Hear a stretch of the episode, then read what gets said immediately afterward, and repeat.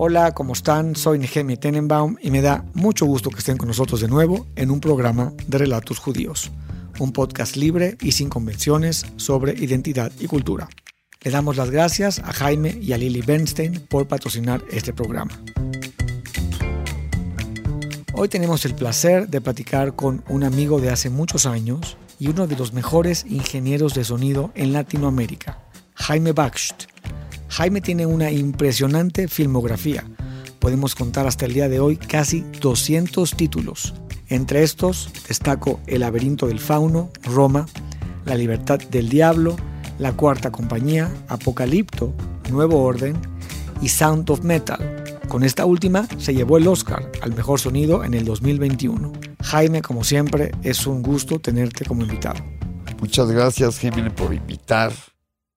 De hecho, yo quiero comentarle al público que yo a Jaime lo conozco desde unos 30 años, cuando yo terminé mi cortometraje de la carrera de la universidad, fue mi tesis, y caí en un estudio en la Condesa que creo que se llama Publiservicio, si, si recuerdo bien. Así es. Lo que pasa es que en ese momento creo que estaba también en la universidad, y en mis vacaciones iba a, a, seguir aprendiendo y a seguir haciendo, porque esto nunca acabas. La tecnología cambia, pero las ideas sobre todo son las que van cambiando mucho. Se me metí a estudiar física porque quería ver cómo estaba la cuestión de la teoría de ondas sonoras. Pero en realidad la teoría de ondas es todo, es el universo. No hay mejor lugar que la Universidad Nacional Autónoma de México para haber estado aprendiendo esa parte. Y me fui, me fui de México, me fui a Inglaterra a estudiar producción musical este, porque los discos en Inglaterra me parecían increíbles, o sea, de lo que fuera, de rock and roll, de jazz, de pop, de todo. Y después de Inglaterra ya te regresaste a México. Y después de Inglaterra, ahí sí ya acabé e-, ese, esa escuela y me regresé a México. Una de las bandas me dijo, quédate, vamos a hacer una gira por toda Inglaterra, quédate. Y les dije, no, ahora ya acabé, llegó el momento de regresar a México y todo lo que aprendimos hay que ver de qué manera lo vamos a aplicar aquí. Y desde entonces siempre mi idea fue hacer cosas en México. A mí los tacos y el, tequila no lo puedo cambiar. La vitamina T. Y la, vitamina, la vitamina T toda ella. Tortas, tamales. Exacto. La ayudas. Te ayudas, claro, eso se me había ido, tienes toda la razón. Muy bien. Eh, el público sabe que este es un podcast de judaísmo y la idea es que platiquemos de tu relación presente o ausente, positiva o negativa. Es, un, es una plática completamente libre, ¿no? Y la idea es que si tienes algo crítico que decir, bienvenido. ¿De dónde vienen tus abuelos? ¿Nos puedes platicar un poquito de, tu pasado? Sí, mira, la parte del lado de mi padre eh, vienen de Minsk, si no mal recuerdo. Y sí, eh, toda, todo ese lado es judío. Los dos, tanto mi abuela como mi abuelo, llegaron de Rusia. Y de hecho, según cuenta la historia, en realidad ellos tomaron un barco que iba a Nueva York, pero y, por alguna razón cuando llegaron a Nueva York estaba cerrado y no los dejaron bajarse. Entonces llegaron a Tampico, o sea, los desviaron a Tampico afortunadamente, fíjate, porque entonces ya se establecieron en México y bueno, y esa parte de la familia no era eh, sumamente religiosa, pero sí seguía todas las tradiciones. Y la parte de mi madre son españoles, no judíos. Entonces mi padre conoce a mi mamá y en ese momento obviamente se arma la de San Quintín, ¿no? Porque pues cómo, eso no era posible. Pero mi padre que hasta la fecha sigue siendo bastante lo que él quiere, pero en buena, en buena manera se casa con mi madre. Y entonces, bueno, este ya, eh, el resto es historia. Aquí estamos mi hermano y yo, y este, pero por alguna razón curiosa acabamos en el colegio israelita, por ejemplo. Creo que estuve hasta primero de primaria. Y ahí mi padre más bien decidió movernos a unas escuelas activas. Quería una, una educación menos rígida, en donde los niños son más libres y deciden qué quieres eh, hacer en la vida y más que información, lo que te hacen es que lo que sobre todo aprendes es cómo encontrar información y utilizar la información para algo. Eso es básicamente lo que hace una escuela activa, ¿no? Una escuela tan activa que hubo un momento en que ni maestros sabían. Y cuando mi padre se enteró que no habían maestros, porque no le avisaban nada, yo ya ni llevaba libros, me llevaba mis avioncitos de control remoto, que era lo que me gustaba hacer, y pues me iba a volar aviones todo el día. Hasta que un día vio mi padre que no llevaba mochila, pero que ya llevaba todas mis herramientas y mis avioncitos, y ahí ya no siguió a la escuela. Y cuando llegó a la escuela, pues haz de cuenta que parecía como la isla del placer de Pinocho. Entonces dijo, vámonos de aquí. Y entonces de allí más bien nos pasamos a otra escuela que se llama Bartolomé Cosío. Me, quiero además regresar un poquito a la historia de tu papá y tu mamá, porque los matrimonios mixtos como que no eran muy bien recibidos. ¿Cómo, cómo tu papá enfrenta este, este amor con tu mamá en una comunidad bastante hermética y no abierta a los matrimonios mixtos? Pues sí, no fue fácil. No fue fácil y supongo que tuvo que como alejarse un poco a partir de ese momento también mi padre como que entró en el concepto de que la religión había que como que separarla, porque el tema de la religión es que a veces no te une, sino que más bien te separa. A mí me parece que las religiones son excelentes y vehículos. vehículos de, culturales. O sea la cultura de la religión es increíble es un, es un regalo divino ahora sí que sí. Pero no estoy muy seguro que la religión en sí eh, nos permita eh, hacer lo que queremos. Más en un mundo donde ahora ya todo está combinado. Pero tiene, su, razón de ser así, ¿no? O sea, te, limita. El autolímite es positivo, ¿no? Porque te, te restringe. Yo creo que de alguna manera sí, para la gente que está como, como que se adapta a que eso sea padre pero la gente que está buscando y que está buscando bien libertad, aunque en realidad la libertad no se entiende bien qué es hasta que creces mucho. o sea, yo hasta la fecha todavía no entiendo bien qué es la libertad, y porque mientras más libre quieres ser, resulta que estás más atrapado en tus propias, en tu propia necedad, por ejemplo. Entonces eres libre de ser necio, bueno. y, pero sí es, es difícil como como establecer qué es exactamente la libertad, pero el hecho de que te limite o que se sienta que eso no es posible, ya de entrada te crean como un gusanito, diría yo. Entonces, por ese lado, ni una religión ni otra, ni del lado de mi madre ni del lado de mi padre. Cuando ya crecí, ya tuve chance, decidí no, no meterme mucho en el lado de la religión de ningún, de ningún caso. O sea, no, no es algo que me sirve para curar mi espíritu, por ejemplo. Para curar mi espíritu, en realidad lo que me cura es mi trabajo. Mi, verdadera religión es lo que yo hago, que es lo que me encanta. Y entonces, este, cada vez que hago una película, realmente ahí es donde está todo. Y ahí es donde le echo todas las ganas. Y si todo sale bien en la película, te sientes a todo dar. ¿Te sentías parte o sentías que este era un ambiente, el ambiente de la comunidad judía en México, que difería de, cómo tú veías la vida? Mm, no, yo creo que había gente que sí y gente que no. No creo que sea una cosa de una comunidad u otra.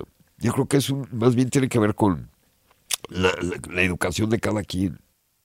¿Tenías interés en casarte con una mujer judía o no era importante para ti? No, quería casarme con una mujer que me quisiera y la quisiera. Si hubiera sido una, una chica judía con la cual me hubiera llevado increíble, no tendría ningún problema de nada. O sea, lo hubiera hecho feliz.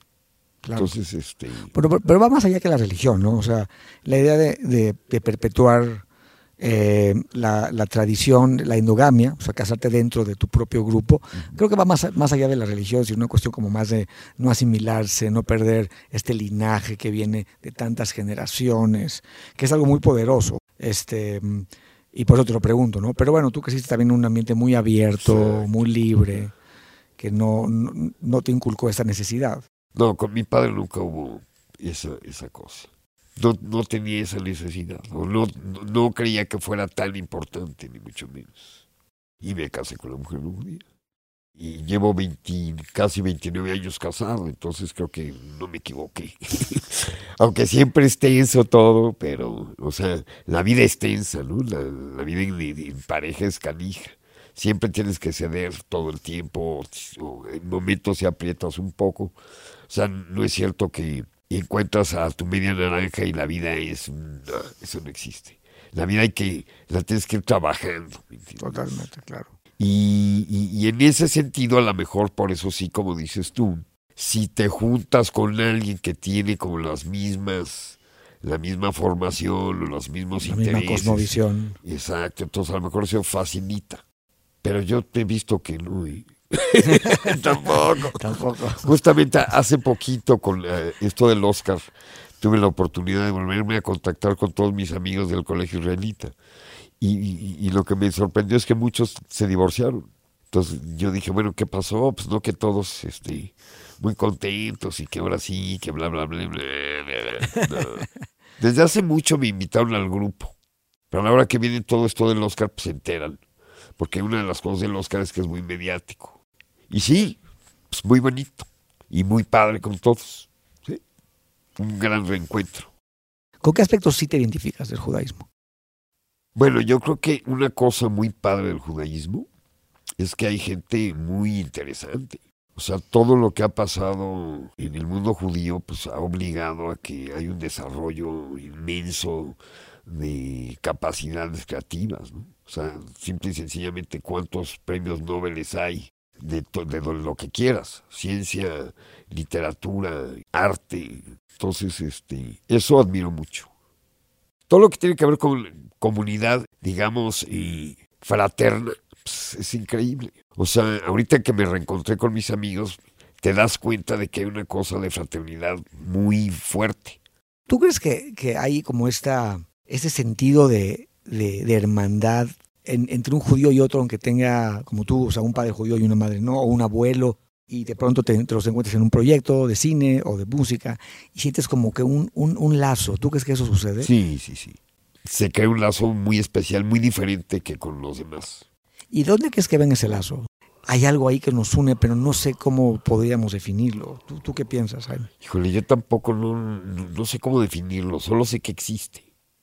Pueden ser tantas cosas. Sabemos de todas las persecuciones, sabemos de todo lo que pasó, pero en realidad a mí no es una generación que me tocó vivirlo. Sí tengo familiares cercanos a los que sí les tocó no está tan alejado, pero digamos que personalmente no me tocó vivirlo. Entonces, este, ¿cómo es que, aunque no me tocó vivirlo, se transmite esa sensación eh, de comunidad? O sea, por ejemplo, ahorita en los Oscars no para nada me sentía como ajeno. Por ejemplo, el productor Sasha de Sound Metal también eh, es judío, entonces el tema es que judío francés. Entonces el tema es que al final, este, pues, o sea, nos, llevamos súper bien, o sea, increíble. Hay algo en común que todos de alguna manera vimos o recibimos y, y sí, nos une. Los aspectos negativos del judaísmo con los que no te identificas. Bueno, yo creo que más que del judaísmo, cualquier religión, cuando se vuelve fanatismo o fanática, es un peligro que entonces ya lo único que estás es lleno de rencores y de y, te vuelves ahora sí que más cuadrado que un cuadro. Entonces eh, la intolerancia se pone al máximo y todo justificado porque tienes toda la investigación hecha de tu parte para justificar por qué vas a reaccionar así, por qué no vas a aceptar esto, por qué no vas a aceptar aquello. Los quiero entender y los respeto, pero tienen ese gran problema. Están encerrados, están, en lugar de ser libres, están, para mi forma de ver, están verdaderamente enjaulados en esclavizados. Su esclavizados a sí mismos. Y la intolerancia va a todo. Y eso no creo que ayude. ¿Qué piensas de Israel? Me parece que es un gran lugar. No he ido. Tengo que ir justamente ayer mi prima Shiri me dijo, oye, ¿por qué no vienes a Eilat? Este, está padrísimo, me mandó unas fotos, ahí están mis primos, o sea, ahí tengo todo un lado de la familia. Y no he ido porque otra vez, no porque no quiera ir, sino porque no he tenido tiempo, o sea, para y esto de hacer cine es muy chistoso. Bueno, tú eres cineasta, sabes cómo es esto, pero en el caso en el que yo estoy, las películas no es que vengan una después de la otra y todo muy organizado. El cine es un, un poco caótico. Entonces es difícil organizar las cosas.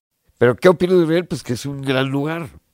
Es un gran lugar que está metido en un lugar también muy complicado. se fueron a meter en el lugar más complicado que se pudieron encontrar. Y también es muy difícil cuando eh, uno le pega al otro, uno le mata al otro, pues vas creando una cultura del odio. Es como si todas las mañanas voy y le dejo basura al, de enfrente. Y entonces, ¿qué hace el de enfrente? Pues llega y me voltea el bote y cada vez que voy a salir no puedo salir. que Y se vuelve de a diario eso. Pues llega un momento en que es imposible, ¿no? Cuando sabes que tu bisabuelo se murió porque no sé quién, del lado que sea, ya lo estoy hablando de que unos votos, es, igual para los dos. O sea, hay un, ya hay un odio jarocho, difícil de resarcir, porque existe toda esta historia familiar en donde y, pues unos no quieren a los otros. Tú y yo hicimos aquí una película, mi, última película, que es One World Occupation, una preocupación, eh, en donde sí se critica mucho a Israel. Sí hay esta, este problema de la ocupación militar, donde Israel tiene el sartén por el mango, desde mi punto de vista. No, no sé qué opinas al respecto. Pues sí, es que otra vez es a lo que me refiero, que Israel es muy poderoso. Entonces, Israel es un pedacito muy chico, digamos, pero pues, es como superdotadísimo y justamente eh, los pueblos, los palestinos, no han tenido ni ese desarrollo. No quisiera decir la palabra, pero es casi como cavernícolas contra este yo que sé, jupiterianos. es como, sí, sí, sí, es, es una distancia gigantesca. Pues, de hecho, lo vivimos en México. es como tener Estados Unidos y México. O sea, el nivel de desarrollo en México contra Estados Unidos, pues, ¿qué tiene que ver? Platícame del enfrentamiento que podría tener un judío de espíritu libre, más universal, con comunidades judías más tradicionalistas, más protectoras, más celosas. ¿Cómo crees que, se puede dar ese choque, ese encuentro? Pero lo que pasa es que obviamente las sociedades más conservadoras, más cerradas, este, no van a dejar que seas libre, o sea, que tengas ese pensamiento más liberal. Y eso pues obviamente va a producir un choque aunque seas muy respetuoso, va a llegar un momento en que tu, simple hecho de no comportarte en la misma manera en que se comportan los demás, pues ya se vuelve una ofensa casi, casi, ¿no? O sea, lo que pasa es que eh, la religión propone eh, una serie de cosas que eh, son las que van a permitir que, que continúen la pues la especie, por decirlo. Y tú al ser tan libre, pues justamente lo que estás haciendo es que estás haciendo lo que no debes hacer para continuar la especie. Entonces en ese momento te vuelves una especie como de peligro. Un outsider. Un outsider, exactamente. Pero más que un outsider, ni siquiera es eso. O sea, a lo mejor les caes bien a todos y, y no hay ninguna bronca, pero en realidad, si te dan chance, es como que le abres a, el, como si le acerca a los borregos, si se desboca todo, muy se vuelve un desastre. Qué interesante esa analogía. Entonces, por eso tienen que tenerlos bastante este, pues encerrados, esa es la palabra. Pues para bien y para mal. Sí. Si quieres que todas las tradiciones, que todo se cumpla al pie de la letra, que no hagas esto, no hagas aquello, eh, no te queda más que cerrar el corral. Cerrar el corral.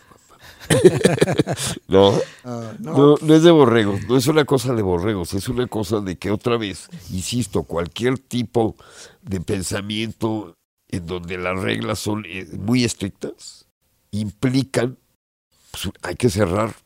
Pero eso no es únicamente exclusivo de los judíos, o sea, cualquier religión, cualquier cosa que hagas tan dogmáticamente, yo creo que sí acabas no te das cuenta del, del nivel de cerrazón y eso está canijo. O sea, nosotros a lo mejor lo vemos porque somos almas libres, como dices.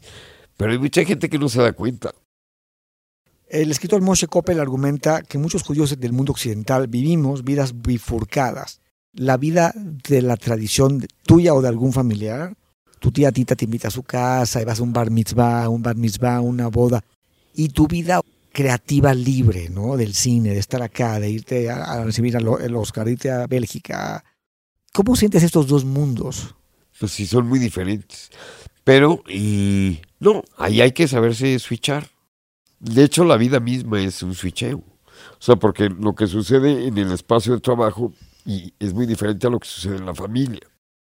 No hablemos de, del judaísmo, simple y sencillamente, olvídate, la familia, llegas a tu casa, tu mujer, tu hija, tus gatos, este, tus conejos, entonces, este, y ahí pues, tienes que switchar. O sea, que estés haciendo una película aquí y todo el día estuviste haciendo una película, cuando llegues a tu casa, la gente no estaba haciendo una película, ni entiende qué película estás haciendo, y a lo mejor ni le interesa tampoco. Pero si tú llegas con la película otra vez a tu casa y, y, tu casa se vuelve la película, pues otra vez estás hablando de ti. Eso quiere decir que no te interesa lo de los demás. Si llegas a una, a una boda o un bar mitzvah, pues tienes que llegar con la idea de que vas a eso. Sí, te tienes que adaptar, y, respetar ese, ese, ese, nuevo entorno. Sí, sí, sí. Y si haces eso, creo que al principio es raro, pero ya después ya te la pasas padrísimo. Vayas el, el hora y el del top. Sobre todo después de unos traguines, ya todo más tranquilo. Aquí una, una última pregunta, eh, querido Jaime. ¿Qué significa para ti ser judío? ¿Qué significa para mí ser judío? Es muy bonito, es padre. ¿Por qué? No sé, me da como cierta, cierta me da mucho gusto. Es algo que me da gusto. No sé exactamente por qué, pero probablemente tiene que ver con todo esto que comentábamos, de que existe una sensación de comunidad y de que cuando te encuentras con la gente, estoy muy orgulloso de muchos eh, colegas y paisanos que han hecho grandes cosas y en general a todos los que conozco pues, veo que todos están como en lo suyo. Y claro, todos en algún momento eh, aventamos la cobija, pero pero es lo menos y como dices, unos ayudan a los otros. Entonces, esa es una sensación muy padre. Me da mucho, es como estar en, el mejor equipo de Fórmula 1. Haz de cuenta. Pues te agradezco mucho tu tiempo y que te hayas abierto a platicar este tema con nosotros. Mi querido Gemini, pues un, un honor, un gusto. Gracias por invitar. Muchas gracias por acompañarnos. Nos despedimos por ahora. Soy Nehemia Tenenbaum y nos vemos en la próxima edición de Relatos Judíos. Lo invitamos a escuchar todos nuestros programas en esta y en otras plataformas de podcasts. Este programa fue patrocinado por Jaime y Lily Bernstein. Manténganse saludable y en movimiento. Hasta pronto.